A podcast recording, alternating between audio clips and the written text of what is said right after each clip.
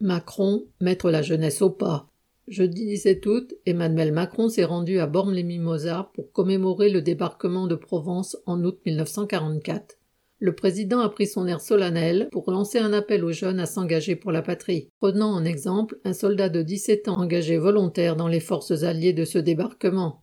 Les grandes phrases creuses étaient au rendez-vous sur, entre guillemets, ce lien inoxydable qui fait la nation et ces jeunes qui avaient l'amour de la patrie. Mais dans cette nation, pour laquelle il faudrait combattre et mourir, la population ne décide de rien. Ce sont les capitalistes qui dirigent, qui font la pluie et le beau temps. Ce sont eux qui décident si on a le droit ou pas de gagner sa vie, qui décident des salaires et des prix. Et d'ailleurs, ce sont eux qui décident des guerres en fonction de leurs intérêts économiques. Cette nation est la leur. Pourquoi irait-on mourir pour elle? Les cimetières militaires de la guerre de 14-18 sont remplis de jeunes soldats fauchés avant d'avoir vécu, à qui on avait fait croire qu'il s'agissait de défendre la patrie.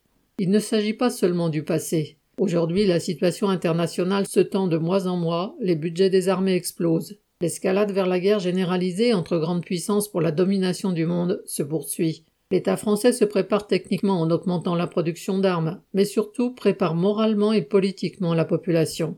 Entre les appels au recrutement de l'armée, les discours patriotiques et l'élargissement du service national universel à la rentrée, le gouvernement veut faire marcher la jeunesse au pas. Il n'est pas certain qu'il y parvienne, heureusement. Nicolas Pavlak.